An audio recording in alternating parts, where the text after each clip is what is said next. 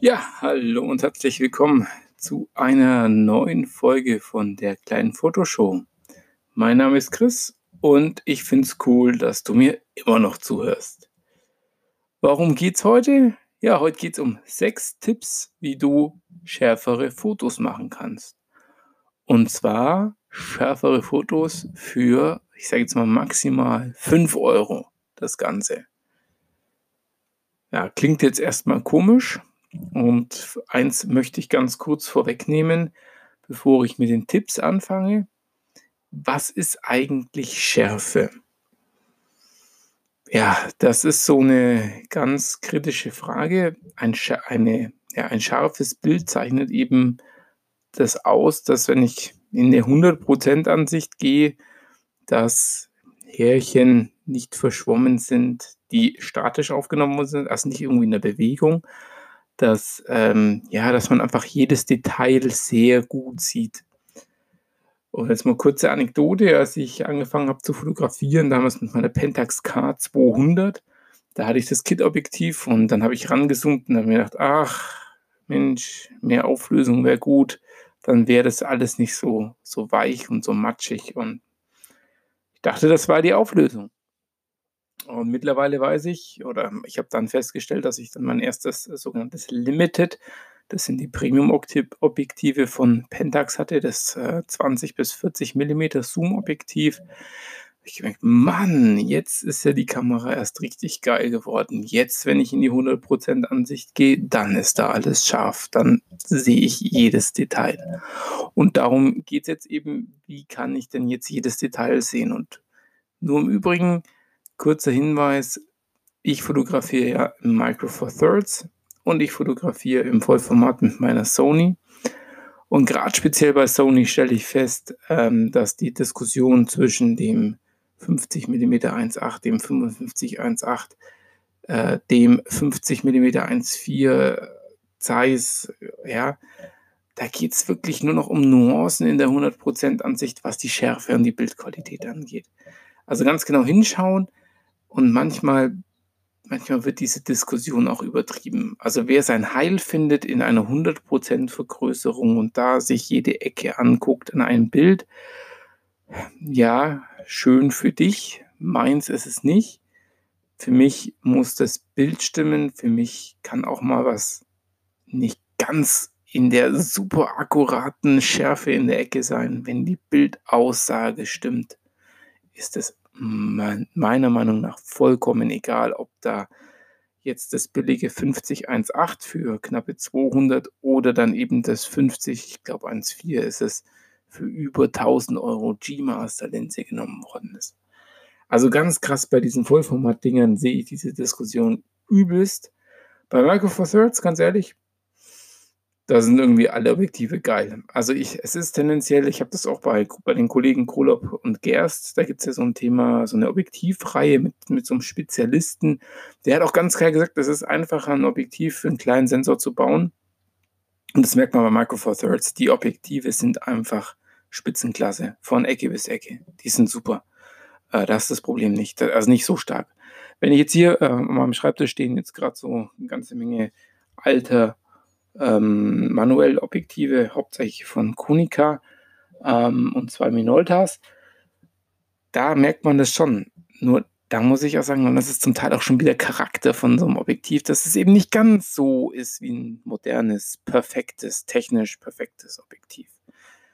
Also wenn du technisch perfekt bist, hau die alten Dinge raus. Da gibt es nur ganz wenige, vielleicht von Lights Leica oder von, ja, es gibt schon noch ein paar andere die so richtig geil scharf raushauen.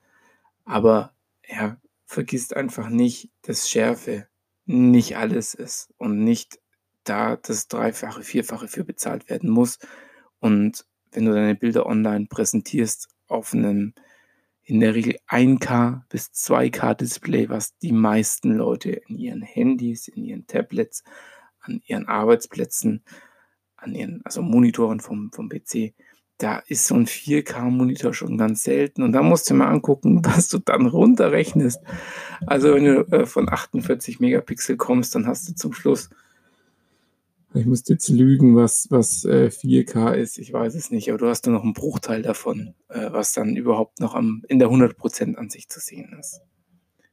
Gut. Nicht, dass es äh, äh, keine Gerechtfertigung für diese hochauflösenden Kameras gibt, möchte ich gar nicht sagen. Den gibt's. Aber jetzt kommen wir mal nach fünf Minuten Geplänkel mal endlich zu meinen sechs Gründen oder sechs Tipps, wie du schärfere Bilder machen kannst. Das erste fängt an mit was ganz Einfachem, das heißt Objektiv putzen. Äh, jetzt werdet ihr mich ein bisschen für verrückt erklären, aber mal ganz ehrlich, wie schaut das Putztuch in deiner äh, Kameratasche aus? Vielleicht schon mal ein Jahr nicht mehr gewaschen worden, da ist Dreck drinnen, da ist vielleicht ja, äh, Fett drinnen, was du mal runtergewischt hattest, dann wieder runter von den Fingern irgendwo fettig auf dem Tuch. Das heißt, ganz einfacher Tipp, tausch dieses ähm, Objektiv oder dieses, ähm, dieses Mikrofasertuch, was man ja häufig dabei hat, mal aus oder wasch es mal ordentlich. Ähm, Objektivputzen Teil 2, also der Tipp Objektivputzen geht ein bisschen weiter ist. Ich bin ja Brillenträger und ich habe ganz gute Gefahr, Erfahrungen gemacht mit den Brillenputztüchern vom DM. Da gibt es ähm, ja ganz, äh, ich glaube, Visoflex heißen die, ganz tolle. Früher gab es die von Zeiss, äh, die hat leider DM nicht mehr, aber die neuen sind fast das gleiche. Da ist Isopropylalkohol drin, der löst das Fett super an und dann äh, drehst das Tuch um und wischt mit der anderen Seite wieder drüber. Wichtig ist, dass es halt nicht verschmierst beim Putzen. Ja? Ähm, also solche Brillenputztücher mit Isopropylalkohol kann ich echt empfehlen. Die sind super, kannst du in die Tasche reinschmeißen, kosten nicht die Welt, um damit mal schön die vordere und die hintere Linse putzen. So, on, wenn man mal unterwegs ist. Wenn man jetzt mal sagt, hm, ich möchte jetzt mal gerade ganz, ich habe schon mein Objektiv länger nicht mehr geputzt, also Objektivputzen echt ganz wichtig. Ähm, dann nehmen Wattestäbchen und nehmen destilliertes Wasser ähm, dass es halt keine Rückstände gibt, weil, also ich wohne in einer Gegend, wo das Leitungswasser extrem kalkhaltig ist.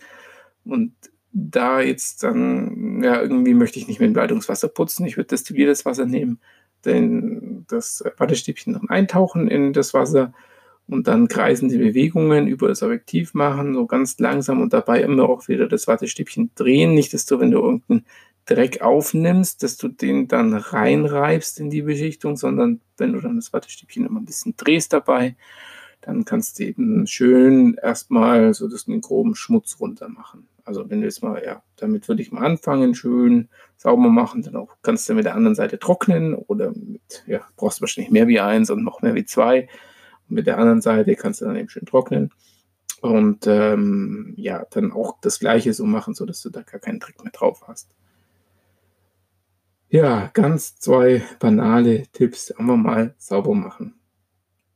Das nächste ist, viele, viele Kameras ähm, können den Fokus kalibrieren. Also gerade wenn du Autofokus-Objektive eben, oh, Entschuldigung, nutzt, ähm, dann ist es das Thema Fokus kalibrieren. Das macht, kann jede Kamera, eigentlich kann es, ich glaube, es kann jede Kamera. Wie genau das geht, dieses Feinjustieren von Objektiven, ähm, müsstest du in einer Anleitung nachschauen oder einfach mal schnell auf ähm, YouTube eintippen. Da gibt es bestimmt jemand, der das erklärt. Aber wie machst du das denn am einfachsten? Ähm, in der Regel, bei modernen ist es gar nicht mehr so relevant, aber wenn du eine ältere Kamera hast, zum Beispiel eine Canon 6T, bei der weiß ich es zufällig, die hat nur in der Mitte den Kreuzsensor. Also in der Mitte, der mittlere Sensor ist der genaueste Sensor für die schärfen hm, für die Schärfe zu, ja, genau, Autofokus, um den, den Fokus zu setzen, Entschuldigung. Ja, also, nimm den mittleren Punkt, bau deine Kamera auf ein Stativ auf, ganz wichtig.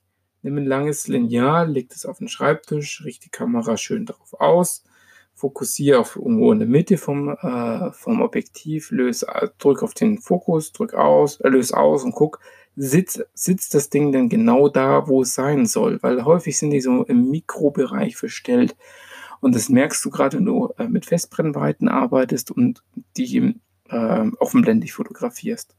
Das, ja, wenn der Fokuspunkt nicht ganz sitzt, dann fokussiert, denkt, also die Kamera zeigt dir an, hat aufs Auge fokussiert, hat sie aber gar nicht so richtig. Und das ist halt ärgerlich, weil dann halt, ähm, ja, gegebenenfalls eine ganze Serie nicht brauchbar ist. Und gerade bei Vollformatsensoren ist das eben äh, was ganz Kritisches. Bei Micro Four Thirds, naja, da haben wir ja ein bisschen mehr Terfen, Schärfentiefe, Terfenschiefe, cool. Und ähm, ja, da kann man dann mal auch drüber wegschauen. Also ja, das ist nicht ganz so relevant. Also Fokus kalibrieren, Feintuning, langes Lineal. Dann, ich blätter mal um. Ich habe das mir nämlich gerade aufgeschrieben.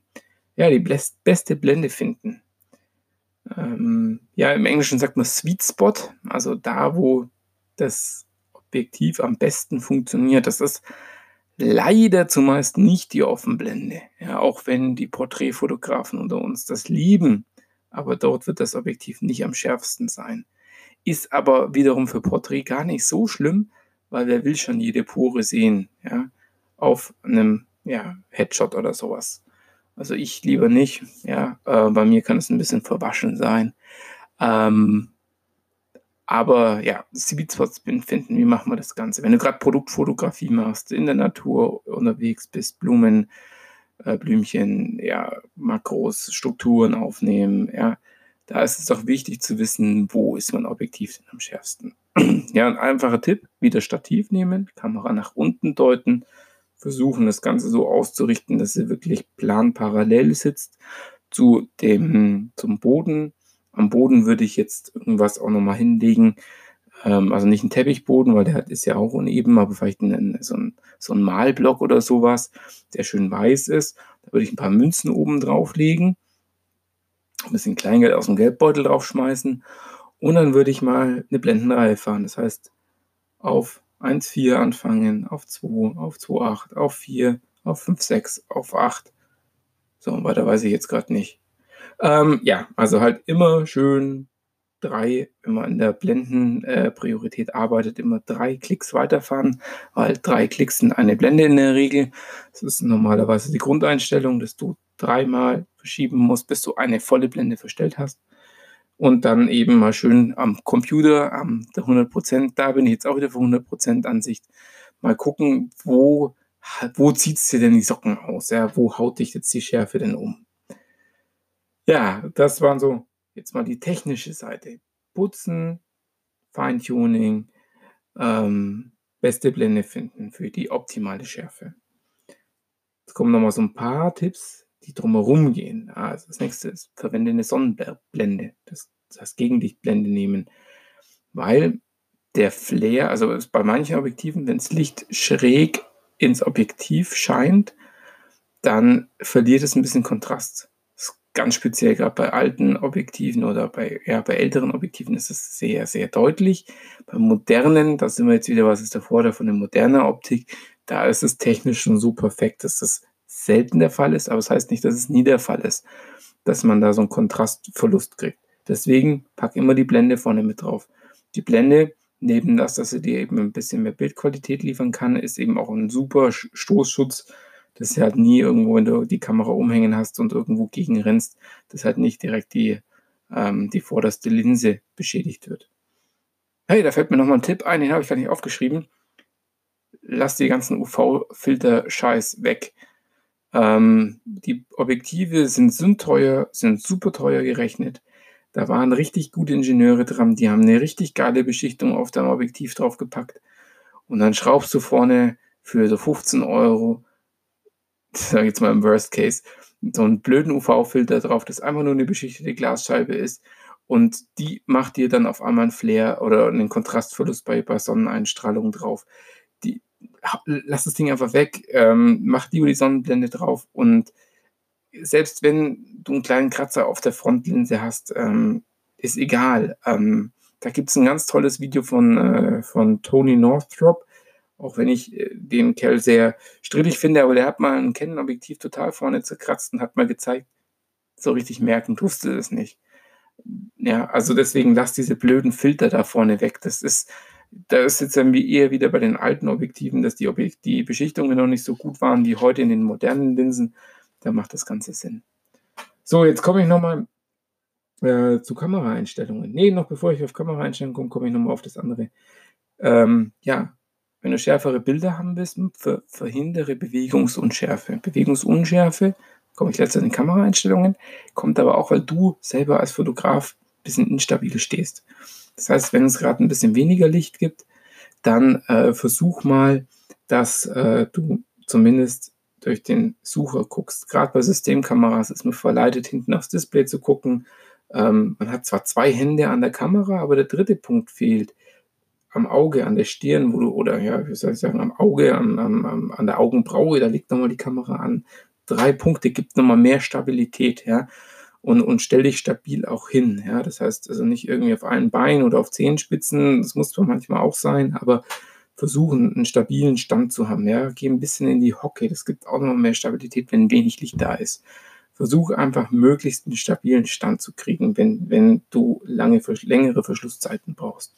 Ihr? Und jetzt komme ich nämlich auf den, auf den Tipp. Ja, Verschlusszeit wählen. Ähm, ja, versuch Verschlusszeiten, gerade wenn du, sag ich jetzt mal, Leute beim Laufen, Kinder beim, nicht beim Rennen, beim Laufen oder äh, zu fotografieren, mal mindestens auf, mindestens auf eine 160. noch besser auf eine 250 äh, die Kamera zu bringen. Das kannst du entweder machen, indem du über TV, also über die, über die, äh, warte mal, TV, TPS, AM, also das S, dass du da einstellst auf 250 oder dass du in der, es gibt bei vielen Kameras, bei Sony gibt es auch, dass du sagst, ähm, der soll die ISO so wählen, dass du nie langsamer wirst wie diese Verschlusszeit.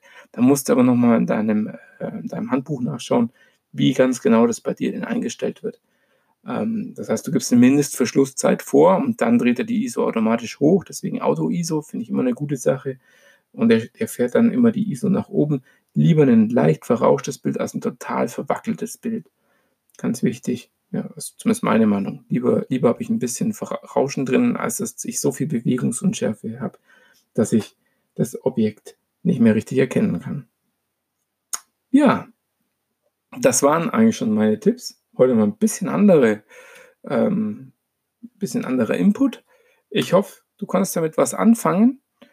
Ähm, an der Stelle wieder der Hinweis, ich würde mich tierisch freuen, wenn du mir eine iTunes-Rezession äh, geben würdest, äh, um die Sichtbarkeit von eben diesem Podcast ein bisschen zu erhöhen. Äh, ich bin offen gesagt schon, schon happy drüber. Ich habe regelmäßig Hörer, die das hier anhören. Vielen Dank, dass du zuhörst. Das ist mir echt, äh, finde ich echt ganz, ganz toll. Und ähm, ja, wenn du mir ein persönliches Feedback geben willst, am besten wieder über meine Instagram-Seite. Das ist The Underline Photo Nerd. Äh, Gibt es auch in der Videobeschreibung, in der Videobeschreibung, in der Podcast-Beschreibung steht dann auch der Link auf meinen Account. Genau, in dem Sinne, ich wünsche dir immer scharfe Bilder, also keine Bewegungsunschärfe und ein gut äh, justiertes Objektiv. Und ja, bis zum nächsten Mal. Geht raus, macht Bilder. Motive gibt es überall. Ciao, der Chris.